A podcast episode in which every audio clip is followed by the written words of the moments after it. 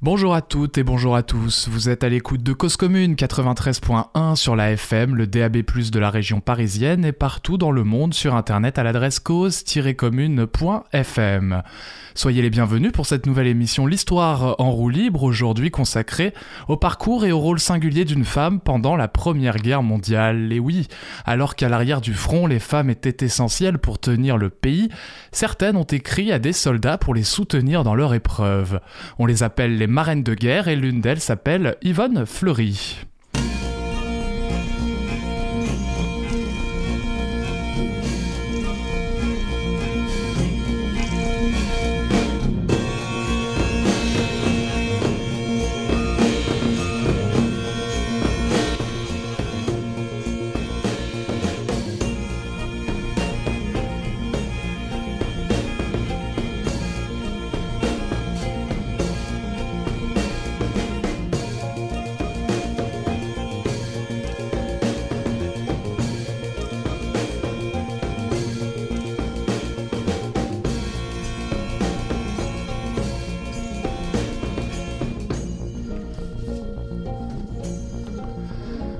Dans son ouvrage Vivre à Paris pendant la guerre, l'historien Pierre Darmon écrit La marraine de France est l'âme sœur du poilu, celle qui se dévoue corps et âme pour soulager les douleurs par des missives parfumées de tendresse ou des colis de vêtements, de chocolat ou de cigarettes.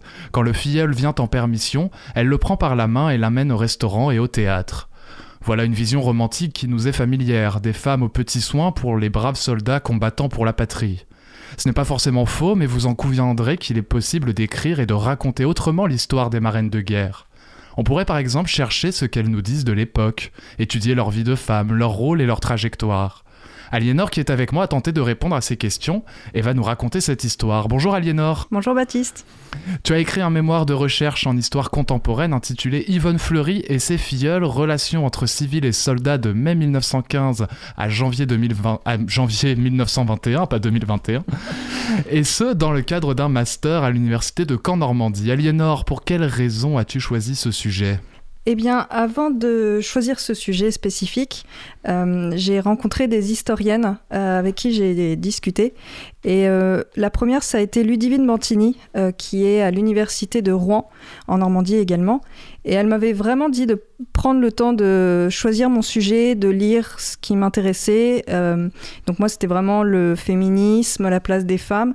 Et j'avais une curiosité pour la Première Guerre mondiale assez vite. Et assez rapidement, euh, j'ai pris contact avec une autre historienne qui s'appelle Clémentine Vidal-Naquet, qui avait euh, fait sa thèse sur euh, les relations conjugales pendant la Première Guerre mondiale. Donc pour moi, c'était assez fascinant. Et en discutant avec elle, elle me dit, bah, il y a les marraines de guerre comme sujet, comme sujet de thèse. Et donc ça m'avait beaucoup interpellée. Et, et, en fait, j'ai réalisé qu'il y avait un vrai travail à explorer. Et donc, petit à petit, il suffisait de dénicher dans les livres les doubles pages, le petit paragraphe, etc. Où petit à petit on allait vers euh, la marraine de guerre, qui était qui n'est pas si facile que ça à, trouver. Et puis j'ai fait une tournée des archives départementales de Normandie. Et pour la faire très courte, euh, Yvonne Fleury, c'est euh, dans l'Orne, à Alençon, que je l'ai trouvée. Et ça a été vraiment une pépite. Enfin, c'était extraordinaire. Tu racontes du coup que euh, l'historienne euh, Madame Vidal-Naquet euh, t'a dit qu'il y avait un sujet à prendre dans le sens où très peu d'historiens ou d'historiennes se sont intéressés à ce sujet des marraines de guerre. il y a un manque dans l'historiographie. Complètement. Et, et au début, je l'avais pas prise au sérieux en me disant mais ça a dû être fait et refait, surtout qu'il y a eu bah, de 2014 à 2018, on a, on a commémoré longuement pendant quatre ans la Première Guerre mondiale et pour autant, moi qui arrive en, je crois que c'était du coup en 2019 que j'ai commencé le, Master 1, euh, bah non, euh, il reste encore ce sujet et donc, euh, donc j'ai pu commencer à travailler sur la question des marraines de guerre dès mon Master 1, puis mon Master 2. Donc tu t'es intéressé, tu as farfouillé, retracé euh, la vie d'une marraine de guerre, Yvonne Fleury. On est dans ce qu'on appelle la micro-histoire. Est-ce que tu peux nous définir euh, assez succinctement pour nos éditeurs et nos auditrices qui ne connaîtraient pas ce terme, ce qu'est la micro-histoire? Alors la micro-histoire, euh, c'est quand on s'intéresse à quelque chose de spécifique. Ici, une femme, Yvonne Fleury, dans un contexte qui est beaucoup plus large et donc, en fait, c'est raconter la petite histoire dans la grande histoire. Donc on va prendre, la, enfin, on va analyser, regarder, étudier la vie d'Yvonne Fleury dans son temps, un temps qui est le début du XXe siècle, la Première Guerre mondiale.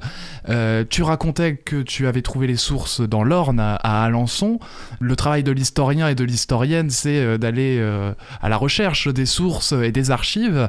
il me semble qu'il y a une petite histoire à raconter sur comment tu as trouvé, euh, comment, comment est-ce qu'on trouve des archives sur Yvonne Fleury? En fait, euh, si je me rappelle bien, euh, j'avais envoyé un mail aux archives départementales de l'Orne à Alençon. Et puis, je pense qu'au bout de trois semaines, j'ai eu un retour. Et puis, bah, au début, c'est juste, oui, il y a cette Yvonne Fleury qui a correspondu avec tant de filleuls. Mais c'est tout. Et on ne sait jamais à quoi on s'attend. Est-ce que ça va être trois lettres? Est-ce que ça va être deux cartons pleins? On ne sait pas. Et donc, je suis pas allée tout de suite non plus. Donc, euh, je pense qu'il s'est passé un mois entre le, mail et puis euh, ma venue euh, début mars. Ça va faire bientôt deux ans que je pourrais fêter ça. Et bref, et donc, du coup, enfin, j'y suis allée et très vite, l'archiviste avec qui j'avais, enfin, avec qui j'avais échangé par mail, s'était présenté à moi et donc on discute. Et moi parmi mes premières questions c'est bah, d'où ça vient? Euh, parce que j'étais en effet tombée sur deux cartons euh, remplis de lettres de plusieurs soldats. Euh, et, donc il va chercher son classeur etc. Et là je vois sur la première page journaux intimes d'Yvonne Fleury de 1909 à 1929 et là c'est énorme. C'est juste énorme parce que on a rarement les lettres des marraines. Et donc là j'avais peut-être pas les lettres mais j'avais ces journaux intimes en plus d'avoir quelques relations épistolaires qu'elle entretient avec des soldats, tu avais ses écrits intimes, c'est ça, ses journaux, et, euh, où elle raconte sa vie, elle raconte son quotidien. Exactement, exactement. Et, donc, euh, euh, dès que j'ai compris que j'avais accès à ça, j'ai bah, très vite demandé le premier. je voulais pas forcément celui de 1914, je voulais arriver au tout tout début et savoir de quelle manière elle écrit. Et, euh, très vite, je me suis dit, c'est comme un roman. Enfin, c'est vraiment, c'est vraiment l'idée. Et, elle explore. Euh, elle est vraiment très attentive à son époque. Et en 1909, pour vous remettre quand même dans le contexte, Yvonne a 16 ans et elle commence euh, en, parlant de son passage à la Sorbonne où elle passe son baccalauréat ce qui est assez. Euh, D'accord, c'est là qu'elle commence, c'est là le premier journal, euh, la première page euh, des traces qu'a laissé Yvonne. Ce fonds, il a été donné par la famille, les descendants d'Yvonne Fleury aux archives départementales. Alors en fait, là aussi, il y a une grande histoire. Yvonne Fleury n'a pas eu d'enfant. et donc, en fait, il faut remonter à une cousine issue de Germaine qui, elle, a eu des enfants, qui ont eu des enfants, qui ont eu des enfants. Magdeleine, pardon, eut a déposé euh, les journaux intimes, euh, la correspondance, quelques cartes postales, quelques photographies, euh, lorsque sa propre mère est décédée en 2014. Et en fait, elle s'appelait Monique. Et donc Monique, c'était un peu une archiviste dans l'âme. Elle avait récupéré tous les documents possibles, dont ceux de d'Yvonne Fleury quand elle-même est morte en 1969, si je ne me trompe pas. Et donc ça s'est retrouvé chez Monique, mais quand Monique est morte, bah voilà, qu'est-ce qu'on fait de tout ça? Et donc je sais qu'il y a des choses qui ont brûlé euh, ou qu'on a acheté. Et en fait, c'est vraiment euh, une idée euh, qui pourrait être banale, mais pour moi que je trouve géniale, c'est bah, autant les déposer dans les archives départementales de l'endroit où on vit. Et grâce à cette idée, une partie a été déposée. Ça a été, ça a été fait en deux temps, mais dans la même année. Il me semble qu'il y a un mois d'écart. Voilà, ce qui nous permet de faire euh, un petit message, un petit appel euh, à celles et ceux euh, qui nous écoutent. vous avez peut-être dans vos caves, dans vos greniers, dans vos résidences de famille, des archives, des lettres dont vous ne savez que faire. Vous pouvez les déposer aux archives départementales et ça ne jetez rien, ne jetez, ne jetez absolument rien. C'est l'archiviste qui, qui, qui, qui, triera et qui saura dire si ça a de l'intérêt ou pas. Et ça permet à des jeunes ou des moins jeunes historiens, historiennes de pouvoir éclairer l'histoire de nos temps. Alors donc, euh, voilà ce qui est fait pour les archives. Euh, Yvonne Fleury, tu nous dis qu'elle commence donc ses journaux en 1909 à l'âge de 16 ans. Comment décrit-elle sa vie dans ces, dans journaux? Bah Déjà, c'est assez foisonnant. Elle, euh, elle, est vraiment dans le détail et ce qui moi m'a fasciné très vite, c'est qu'elle s'intéresse à tous les domaines. Aussi bien à l'aviation, au cinéma, au théâtre, à la politique, notamment quand quand la guerre euh, va arriver un petit peu avant, elle, est très très curieuse de ce qui se passe euh, dans le monde. C'est pas c'est pas juste l'Europe, c'est vraiment à l'international. Et donc euh, voilà, tous ces domaines-là l'intéressent et, donc on a l'aspect scientifique aussi. c'est pas qu'une littéraire. Enfin, elle est vraiment témoin de son époque sur beaucoup beaucoup de plans. Euh, situons-la, elle habite où? Que font ses parents? Euh, Alors oui, euh, pour la situer à nouveau, elle a toujours vécu à Saint-Mandé de ce que je sais. en banlieue parisienne. C'est ça, près de, près de Vincennes. Et, mais elle se disait parisienne. Ça, c'était important pour elle. ses parents, alors sa maman ne travaillait pas, mais dans ce... Voilà, c'était courant dans les familles bourgeoises euh, que la maman ne travaille pas.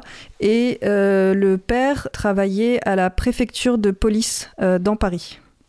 Donc c'est vraiment une, une famille, disons, de la moyenne bourgeoisie parisienne.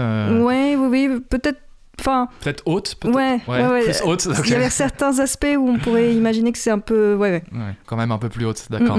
Et, euh, et, qui fait des études. Oui, alors ça, oui, oui, c'est assez extraordinaire parce que Yvonne, euh, ils sont que deux. Elle, a les moyens de. oui, oui, c'est ça, exactement. Et surtout, euh, à aucun moment, on, sent un empêchement de faire des études. C'est-à-dire qu'elle passe son baccalauréat et ensuite elle fait des études. Mais dans son journal intime, elle ne... il y a des détails qui nous manquent. Donc c'est aussi essayer de comprendre, mais quelle est la réflexion et est-ce que ça a été très naturel de ensuite faire des études et à Paris. Mais après, elle a un grand frère. Euh, qui Cyril, qui euh, lui aussi fait des études, mais y a, comme s'il n'y avait pas de distinction entre le garçon et la fille. Après, peut-être que dans la vie courante, euh, si, mais de ce qu'on en sait, d'après ce qu'on lit, bah, leur fille peut faire autant d'études que, que le frère qui a commencé avant elle. Que le garçon. Euh, tu disais qu'elle était curieuse de tout, euh, du monde entier, qu'elle euh, qu'elle ne cessait de se passionner pour les sciences, pour la géographie, pour la politique.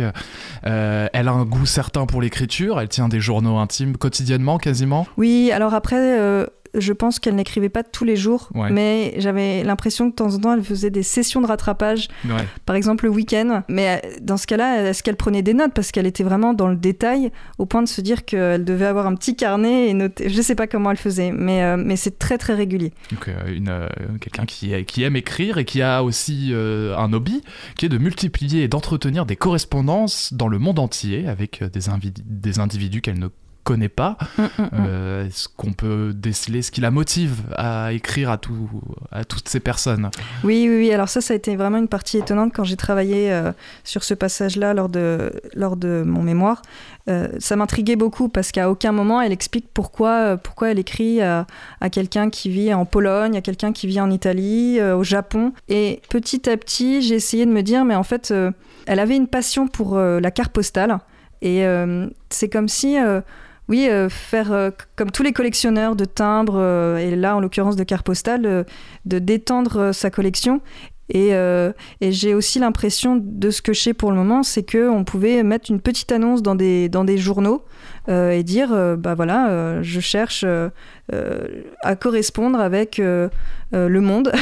et, et euh, envoyez-moi euh, à, telle adresse. Et donc c'est comme ça qu'on se retrouve à avoir euh, une Yvonne Fleury de à peine 20 ans qui écrit à, des inconnus et hommes et femmes. Alors ce qui est compliqué, c'est que je ne sais pas l'âge qu'ils ont.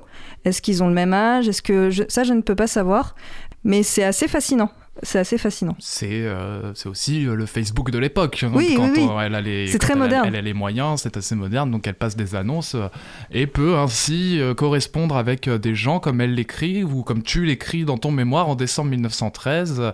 Quel courrier abondant je commence à recevoir une belle carte d'Anvers en Belgique d'un monsieur demandant échange de cartes d'actrices en vue de jardins zoologiques, port musée, une lettre de Versailles d'un Français, monsieur François André, proposant échange de cartes. Donc elle avec des collectionneurs de cartes postales. Mm, mm, mm. Euh, voilà, donc une petite vie euh, assez tranquille où elle, euh, Elle, peut correspondre donc avec des gens du monde entier, ou là en l'occurrence des Belges et des Français qui partagent leur passion pour les cartes postales.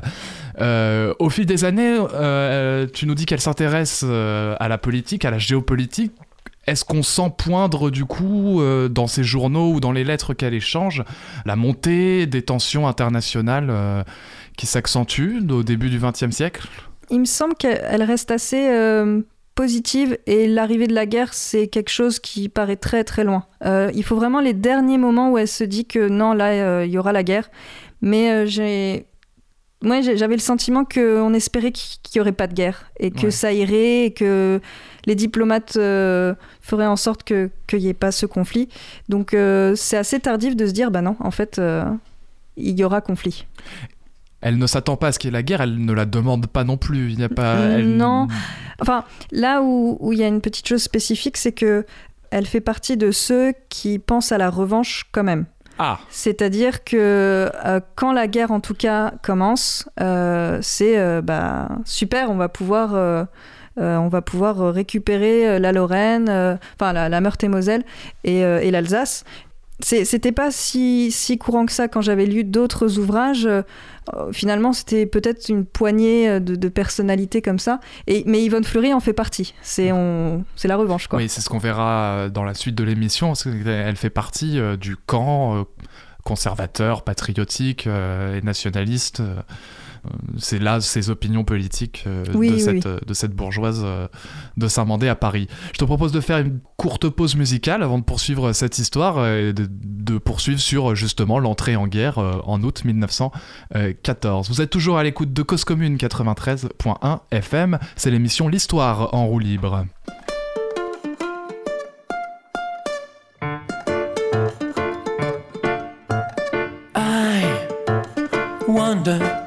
Through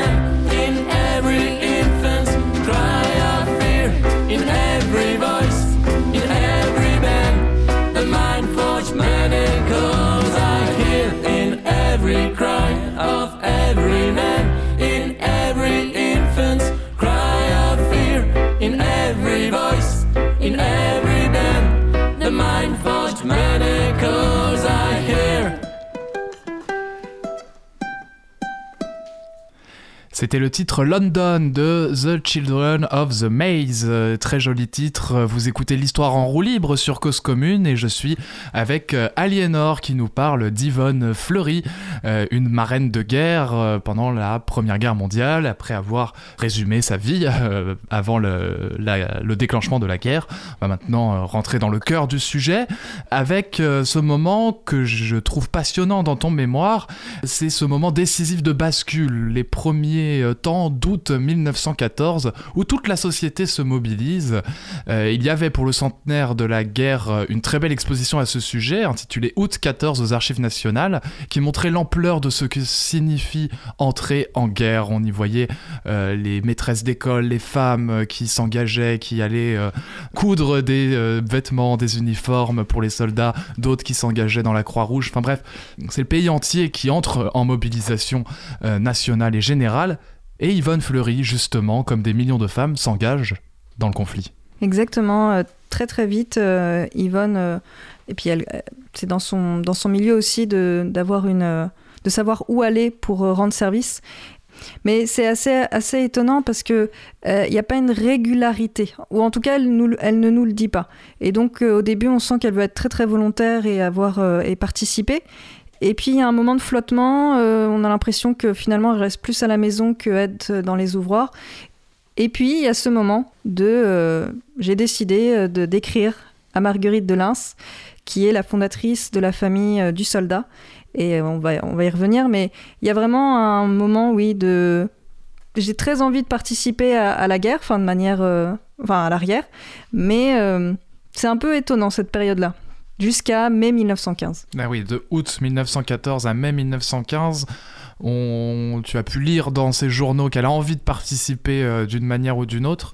Et qu'elle aurait aimé être un homme et qu'elle aurait aimé... Elle aurait aimé combattre. Exactement. C'est une, une, véritable patriote, euh, Yvonne.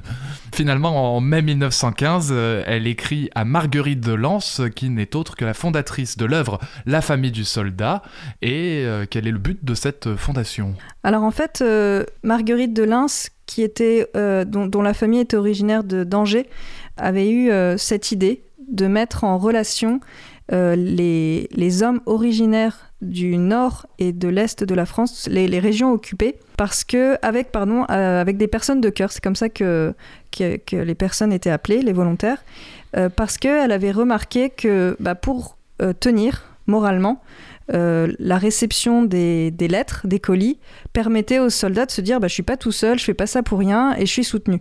Sauf que ces hommes du nord et de l'est de la France avaient leur relation, enfin tout était coupé. Et donc, bah, il se retrouvait tout seul. Euh, et c'était pour certains vraiment la misère, pas d'argent pour euh, se racheter une, une chemise. Enfin, c'est trivial, mais c'était vraiment ça. Et donc, elle l'aura, elle l'aura remarqué en en discutant avec sa mère qui, elle, s'était portée volontaire en tant qu'infirmière. Et donc, voilà, l'idée va germer et elles, vont se dire, bah, il faut mettre les gens en relation euh, et créer ces relations qui n'étaient pas à ce moment-là marraine et filleule, même si très vite on va remarquer dans les journaux que le terme est adopté. Et donc elle lance cette euh, fondation, la famille du soldat, qui euh, organise un réseau. Enfin, qui, comment ça, comment ça se passe concrètement? Bah, ouais. comment, Yvonne prend connaissance euh, de, de, la, de la famille du soldat? Alors ça, ça a été vraiment une grande question pour moi parce que à aucun moment elle explique où elle lit ça, où elle entend ça. Et donc j'étais remontée avant, en amont, pour voir à quel point elle lisait les journaux. Euh, quel était le type de journal euh, euh, lu à la maison. Et essayer de trouver aussi la l'annonce de la famille du soldat. parce que dans l'écho de Paris, Maurice Barrès va en parler. avec Jules Cambon, qui était ambassadeur à Berlin, si je ne me trompe pas. Oui, oui, et ambassadeur de France en Allemagne, et Maurice Barrès, député et académicien français, ça. Mm, mm. figure intellectuelle du nationalisme et de l'extrême droite. Exactement. Et, et, donc, en fait, je, je suis presque sûr qu'Yvonne a dû lire ça euh, parce que la famille Fleury lisait l'écho de Paris avant-guerre. Donc j'imagine bien qu'il continuait à, lire ce journal. Et donc euh, il fallait que je compare euh, entre le moment où elle a lu ça et le moment où elle a décidé. Bah, le temps paraissait un temps de réflexion, j'ai presque envie de dire. Et, et je pense que c'est comme ça. que je pense pas que c'est par du bouche à oreille avec des amis. J'ai vraiment l'impression que comme elle était très Ouais, dès le début de la guerre, pour le coup, et ça j'ai oublié de le signaler, euh, elle lisait tout le temps les journaux. Euh, c'était une manière d'être dans, l'action euh, passive, mais dans l'action quand même. Et donc, je pense que c'est comme ça qu'elle a découvert qu'on pouvait écrire à des hommes dans le besoin. Et, qu'est-ce qu'elle écrit donc dans, ce, dans son journal? Elle écrit texto, ça y est, je suis marraine de guerre. Euh, Me voilà marraine de trois poilus. Me voilà marraine de trois poilus. C'est ce qu'elle ce qu'elle écrit. Euh, en fait, elle écrit ça au moment où elle reçoit trois noms de soldats. Donc euh, ça s'est très très vite fait dans les premiers jours de mai. Et elle est enfin, d'après son point d'exclamation qu'elle utilise, elle, elle a l'air hyper contente. Et, et après, je, si je me trompe pas à nouveau dans les dates, euh, il me semble qu'elle écrit très très vite et surtout, il lui répond très vite aussi. Donc euh, il y a le temps de l'excitation, c'est-à-dire qu'on écrit à un inconnu, euh, un soldat, c'est pas n'importe qui, n'importe quoi en fait. Mais elle a l'habitude, on le disait eh euh, tout à l'heure, elle a l'habitude d'écrire à des inconnus, c'est quelque chose euh, qu'elle fait régulièrement. Ça a l'air très naturel chez elle. Et voilà, ça lui plaît. Euh, ces soldats, est-ce qu'on peut rapidement les présenter ou si tu t'en souviens dans tes recherches Bien sûr, en fait, les trois noms qu'elle reçoit de la famille du soldat, trois soldats originaires du Nord, deux de Lille et un très proche de Lille. donc c'est vraiment conforme au type de soldats en passant par euh, cette association-là. Et donc, euh, il y a Henri Parmentier, il y a Charles Plantefèvre et Alexandre Vanacker. Ils ont à peu près tous le même âge qu'Yvonne Fleury, euh, donc une vingtaine d'années. Et voilà. Mais qu'est-ce qu'ils se disent? Parce que euh, on, est, on est dans un. Enfin, c'est la guerre. Mm. Euh, toutes les lettres sont lues par les autorités, censurées.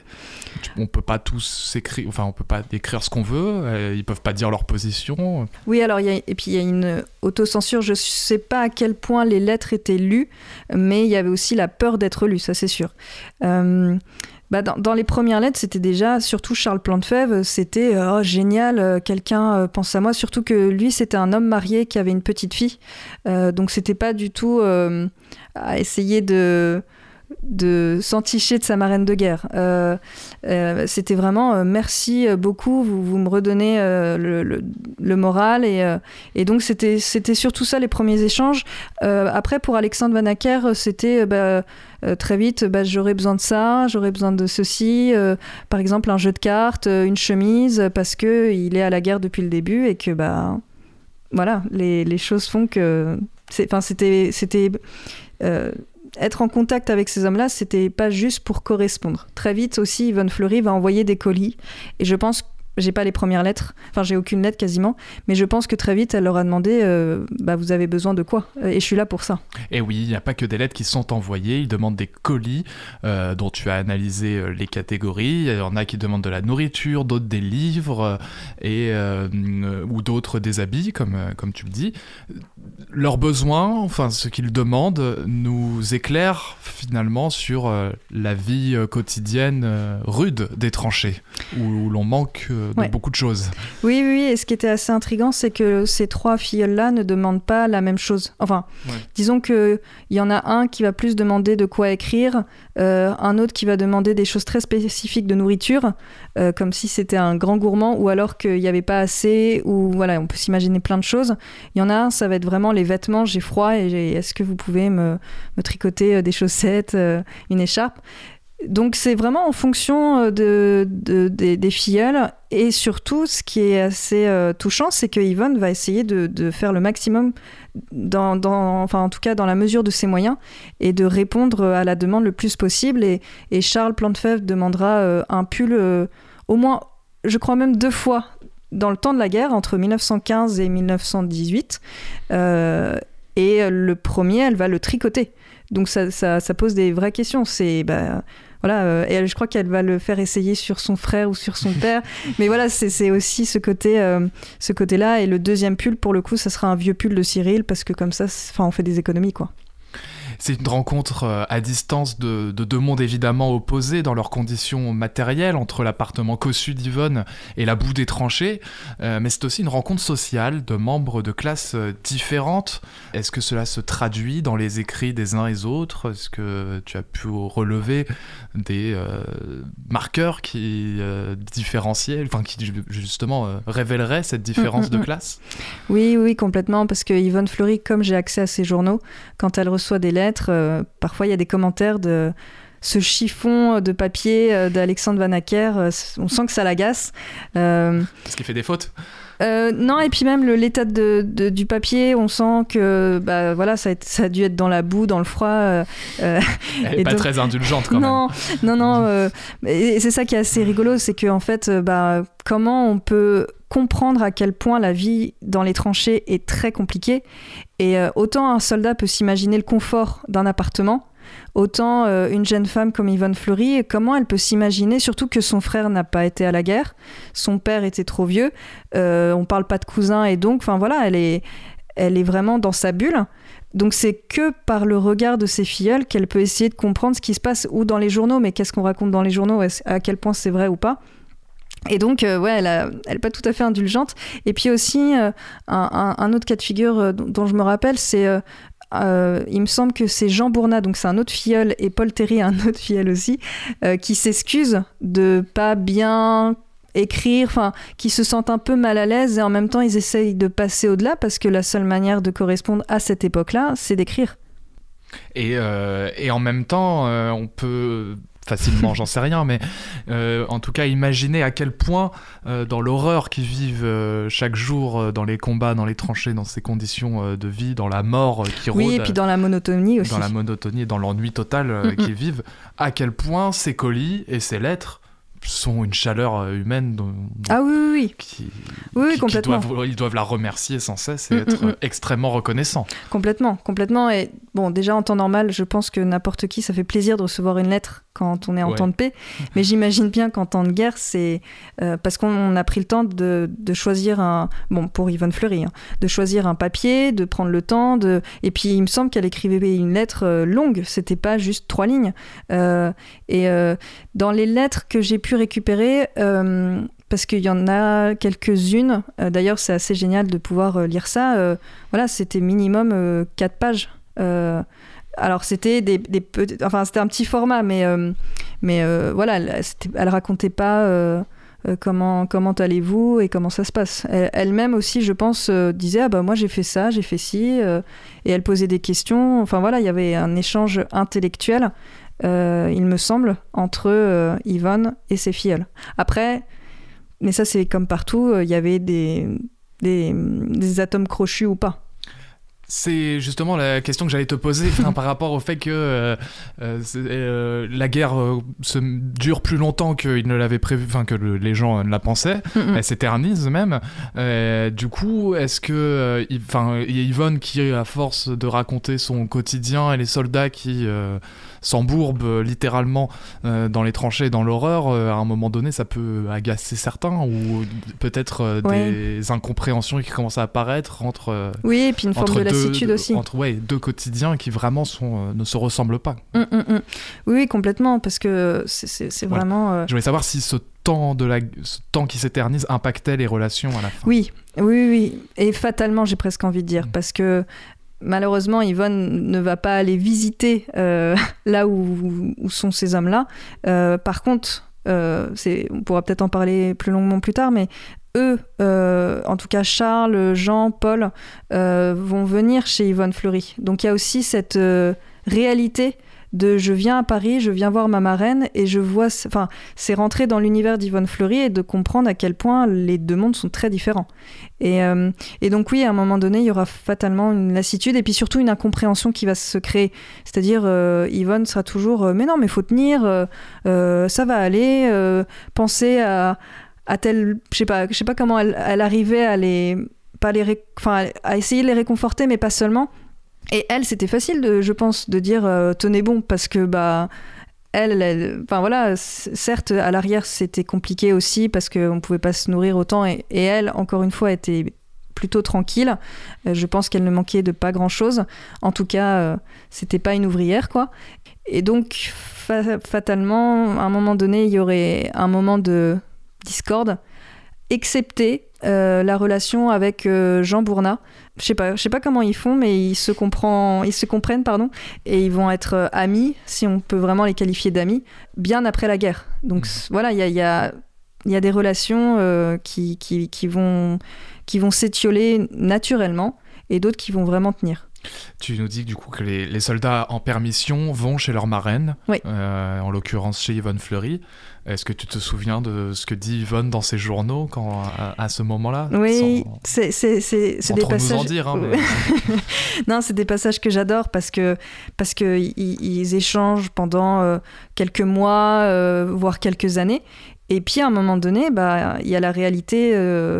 bah, je, suis en face de, de, de vous et et donc, moi, ça, ça, ça, me, ça, me, fait rire parce que euh, elle est vraiment à bien décrire le comportement, comment il est habillé, est-ce qu'il s'est rasé, est-ce que, voilà, c'est. Euh, tout est décrit, mais ça aussi avant-guerre, euh, sans avoir besoin de, de, décrire des soldats. Elle aimait, j'avais remarqué qu'elle aimait bien décrire ah bah là ma cousine, elle a les joues roses, donc ça veut dire qu'elle va bien. Ou un tel, ah le marié là, il est vraiment pas, je sais plus comment elle formulait ça, mais c'était voilà, la description physique euh, l'importait. Et puis, euh, bah, Jean Bournat, par exemple, elle va être un peu déçue au début parce qu'il est, bah, il est pas à l'aise, quoi. Euh, mhm. il arrive dans, dans une famille qui connaît pas, même s'ils échangent longuement. Et puis d'autres très très à l'aise, peut-être trop. Elle, elle, trouve que non, non, lui, non, c'est pas possible. Donc voilà, c'est des c'est des, des, des, passages euh, vraiment, euh, vraiment drôles. Enfin, que je trouve très drôles. C'est dire si la guerre euh, est rocambolesque d'un point de vue social, ces gens-là oui n'avaient rien pour se rencontrer physiquement et, se retrouvent dans la même pièce dans un contexte euh, on ne peut plus oppressant euh, pour tout le monde. Euh, on va en parler après une deuxième pause musicale que je te propose. oui, on va écouter Pomme, les Sequoia, les Sequoia, les Sequoia de Pomme. Vous êtes toujours à l'écoute de Cause Commune 93.1 FM et aussi sur le DAB+ de la région parisienne. Et Cause Commune, ça s'écoute aussi sur internet et en podcast sur le site cause-commune.fm.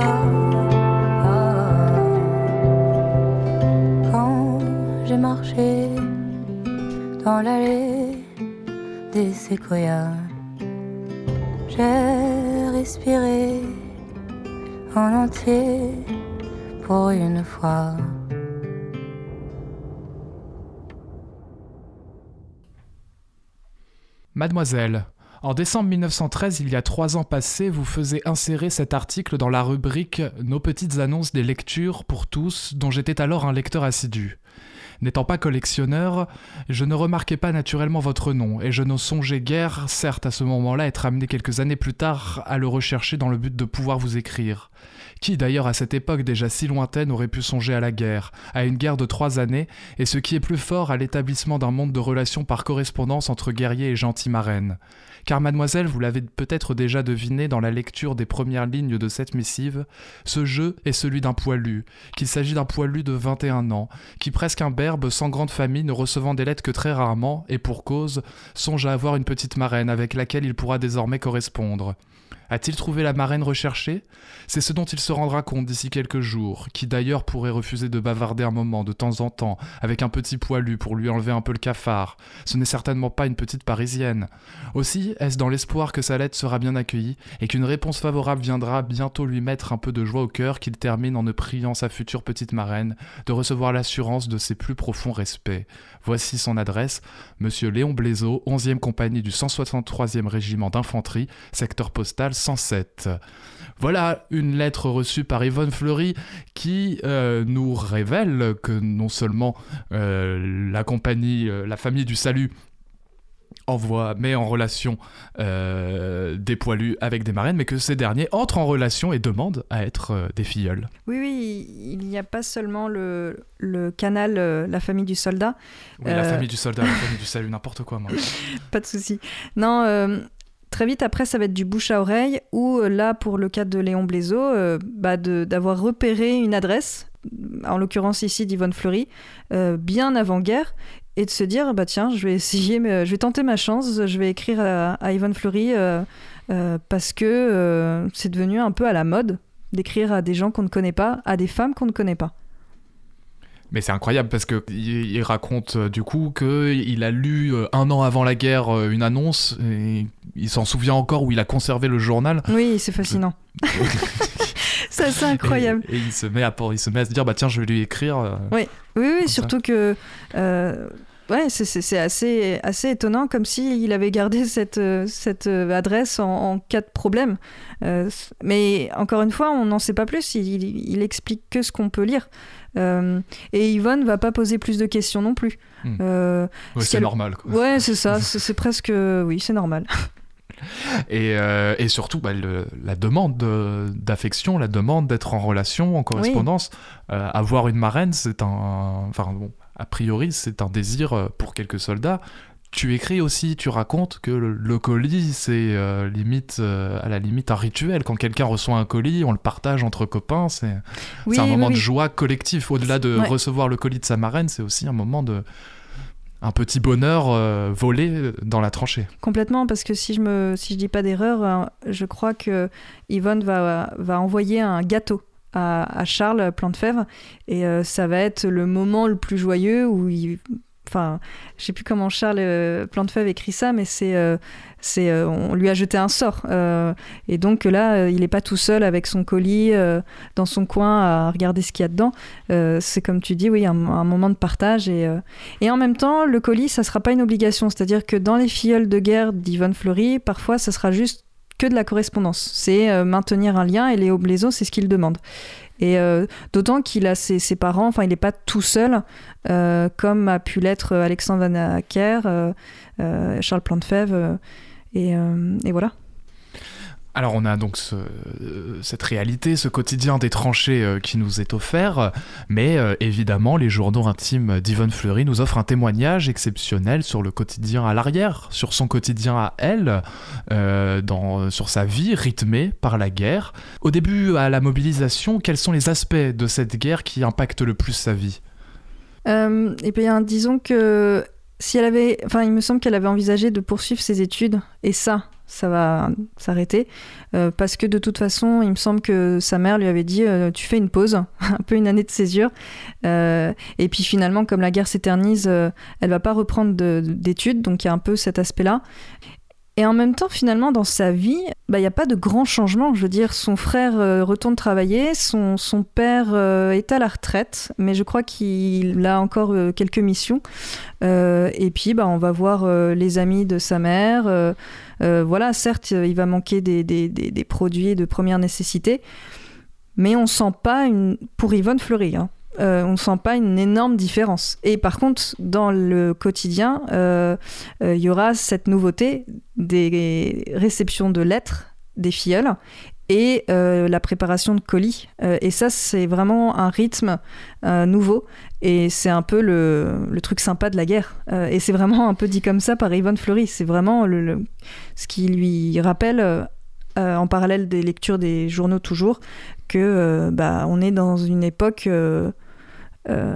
incroyable. Un peu comme aujourd'hui pour nous, dans un autre cas de figure. Mais il y a un côté, voilà, le quotidien n'a pas, n'a pas tellement changé pour Yvonne Fleury. Euh, malgré tout, malgré tout, elle se plaint de quelques restrictions, de prix qui augmentent et de. Euh, C'est surtout ses parents, je dirais même sa mère. Ouais, elle, s'en fout. Euh, bah, elle le remarque, elle, le note, mais voilà, elle prend ça de manière positive, c'est-à-dire bah c'est pas grave s'il manque s'il manque je sais pas moi de la farine, du beurre, bah on fera ça autrement et puis on va inventer des recettes et puis on s'échange les recettes entre amis, entre voisines et donc elle elle prend ça plutôt bah voilà, c'est comme ça. Et puis de toute façon, on est dans, dans une période euh, improbable, euh, dans un conflit mondial. On, ouais, on va pas se plaindre. Euh, en tout cas, c'est moi, c'est comme ça que je l'avais ressenti. Après, il y a des moments où, mais comme tout le monde, où on, on déprime un peu parce qu'on aimerait que les choses soient différentes, etc. Mais généralement, j'ai le souvenir que Yvonne était plutôt positive. Qu'est-ce qu'elle en dit justement de ce conflit euh, mondial euh, euh, avec le peu, enfin les quelques informations qu'elle a? Tu dis qu'elle lit les journaux beaucoup au début, un peu moins vers la fin? Oh non, elle est très très attachée, euh, oui. Et puis elle remarque que quand euh, ça fait euh, deux pages au lieu de quatre, par exemple, elle, note, elle note ces, détails-là. et puis encore une fois, elle s'intéresse pas que France-Allemagne. C'est un conflit mondial. Et donc, elle s'intéresse à, à, tout, encore une fois, à l'aviation, à la marine. Qu'est-ce qui se passe dans je ne sais quel pays. Et, et donc, non, non, il y a. Enfin, si je ne prenais que les parties où elle parle vraiment de la guerre euh, euh, et du comment on appelle ça euh, enfin à chaque endroit où il y a un conflit Enfin, on pourrait vraiment euh, comparer ça avec les journaux. Ce qu'ils disent dans les journaux, si ça se trouve, c'est peut-être du copier-coller, ou alors aussi, elle a quand même une partie un peu euh, d'analyse. Et je pense qu'ils en discutaient le, soir euh, au salon. C'était un vrai sujet de conversation, je pense. Bah, on discute au moins quatre fois par jour du Covid. devait, devait être au centre des discussions. Et puis surtout, c'est une jeune fille, qui, qui, enfin une jeune femme après, qui Enfin voilà, euh, l'armée, euh, la politique, la géopolitique, euh, la, guerre, ça l'intéresse, elle en parle, elle en discute, elle l'écrit dans ses journaux et elle doit en parler à, son frère, à son père. Je sais pas à quel point sa mère faisait aussi partie de la conversation, mais on sent qu'elle est à l'aise dans ce sujet et que qu'elle n'est pas cantonnée à la cuisine, au tricot, à la broderie et aux lectures. C'est vraiment... c'est ça qui la rend assez moderne. Tu veux dire par là qu'apparaît dans ces journaux la Révolution de 17 euh, en Russie, la chronique. Ah oui, oui, euh, je ne l'ai pas relu, mais je suis persuadée qu'elle en parle. Elle en parle et le front ottoman, elle le connaît. Euh, ouais. Elle, le connaît très bien. Oui, oui, oui, oui c'est ça qui est fascinant, enfin, vraiment. Est-ce qu'on décèlerait pas quand même Tu te parlais de lassitude. Y a-t-il des choses qui la révoltent, des injustices Je sais pas. Des... C'est une bonne question. Elle se plaint jamais? Vraiment Oh, bah après, en fait, ce qui peut expliquer qu'elle. Alors, si, il y a des petites. mo- euh, Si, voilà, un moment de révolte, euh, mais c'est personnel, c'est qu'elle aimerait faire plus que ce qu'elle ne fait. Euh, euh, C'est-à-dire que bah, elle n'est que marraine. Euh, elle est dans son confort, elle écrit à des gens, euh, enfin à des hommes, des soldats, et... mais elle aimerait en faire plus. Je pense que si elle avait pu euh, être volontaire euh, comme infirmière à la Croix-Rouge ou, euh, ou je sais pas, être euh, auprès de Marie Curie, euh, enfin, c'est des choses, je pense qu'elle aurait aimé faire, mais on sent qu'il y a un frein euh, que sa mère ne souhaite pas que sa fille fasse plus. Et donc, elle ronge son frein. euh, et euh, ça, ça, ça la. Mais elle se dit, bah, c'est comme ça, c'est si Dieu le veut, bah, j'obéirai. Donc euh, voilà, il y a ce conflit. de temps en temps, elle en parle, mais finalement, dans ses journaux intimes, elle, euh, se dévoile pas plus que ça.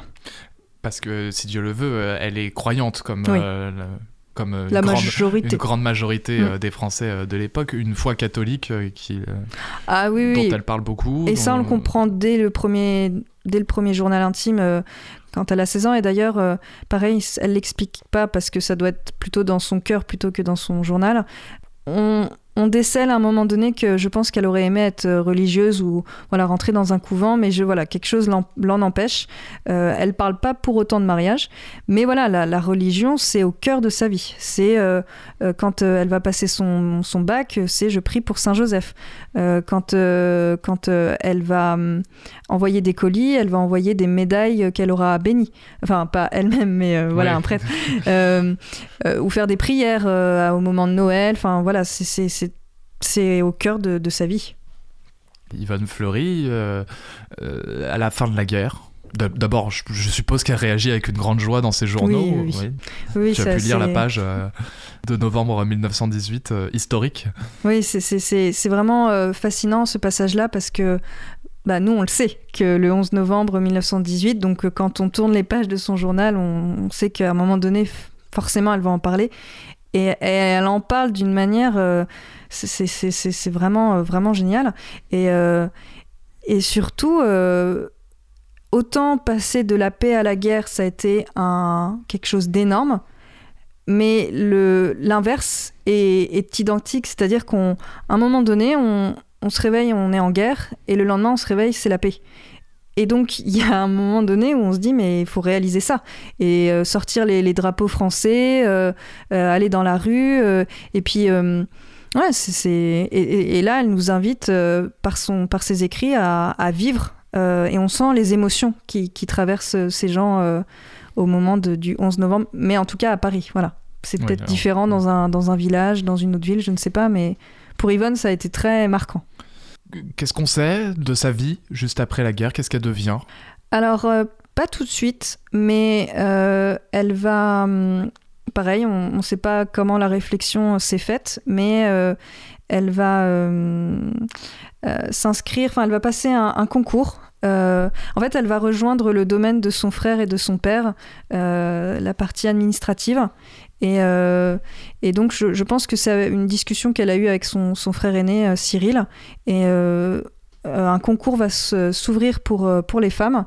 Et euh, bah, encore une fois, Yvonne euh, va nous étonner en, se disant bah, j'ai pas envie d'avoir une vie euh, oisive. Euh, et puis, comme elle se marie pas, entre guillemets, elle va pas s'occuper de ses enfants. Et donc, voilà, elle, elle va passer ce concours administratif qu'elle aura du premier coup. Euh, ce qui n'est pas anodin non plus, parce que ça fait euh, bah, tout le temps de la guerre, elle n'a pas étudié. Alors si elle lisait beaucoup, euh, pas que des journaux, elle, elle, entretenait, elle entretenait pardon, son, son latin, etc. Mais ça fait quand même un grand écart entre j'ai fait des études de philosophie, de lettres, etc. Ah, je passe un concours dans, la- dans, dans le monde de l'administration. J'ai l'impression, c'est qu'une impression, hein, ça se trouve, euh, je me trompe euh, complètement. qui, euh, ce qui est intéressant, c'est qu'elle aussi, entre sa condition sociale de bourgeoise, conservatrice, euh, qui fait que euh, pas grand-chose ne change dans son quotidien pendant la guerre, que à la limite c'est un moment difficile à passer, mais ça passe. Et qu'en même temps, il y a en elle une forte euh, aspiration à l'émancipation par le fait de faire des études, euh, par le fait de ne pas se marier. Oui, ce qui est pas banal. C'est quand même une femme euh, catholique, conservatrice euh, en des années 1920. C'est euh, assez mal vu, en tout cas dans son milieu. Bah, Et- mal vu, c'est ça qui est étonnant aussi, c'est qu'à aucun moment on remarque que qu'on lui fait remarquer justement, mais pourquoi tu te maries pas, pourquoi tu fais des études, pourquoi tu passes un concours, pourquoi tu travailles.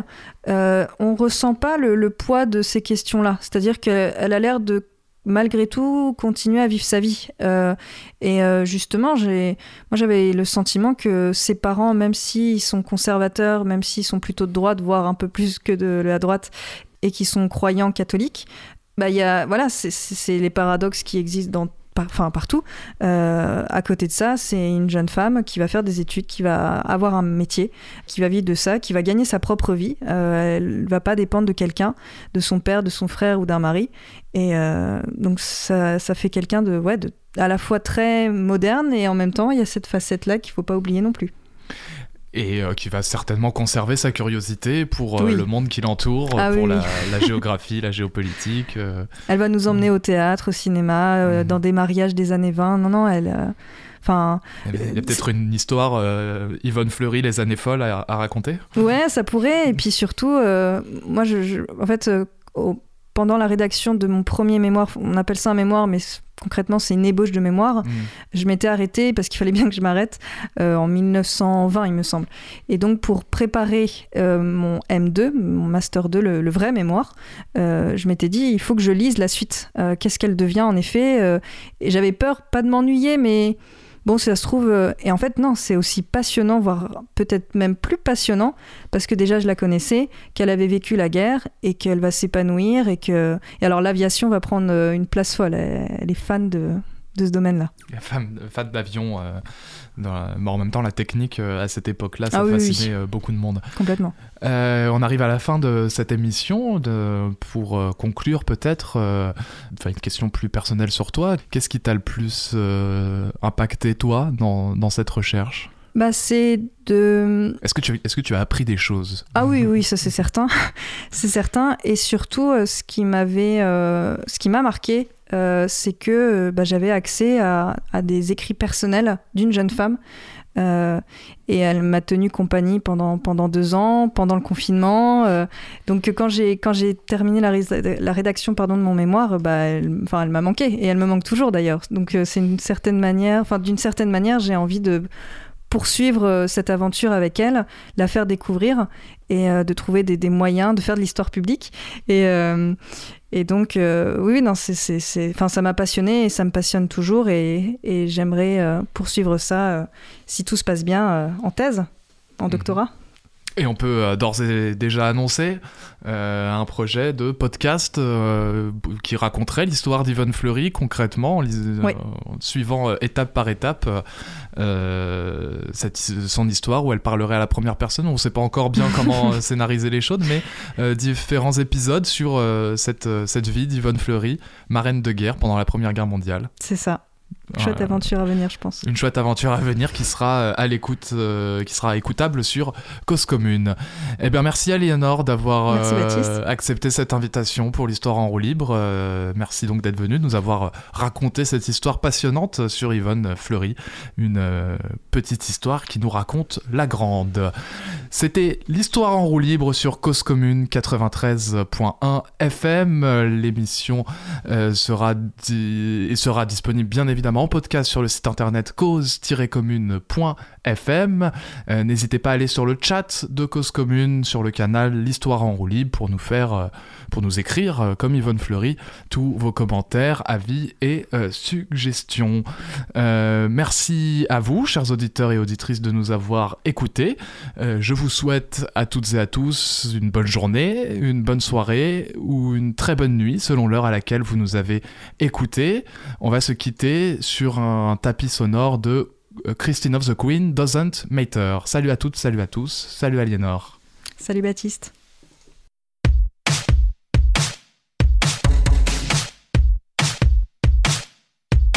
Je m'attarde un peu sur comme ils s'aiment.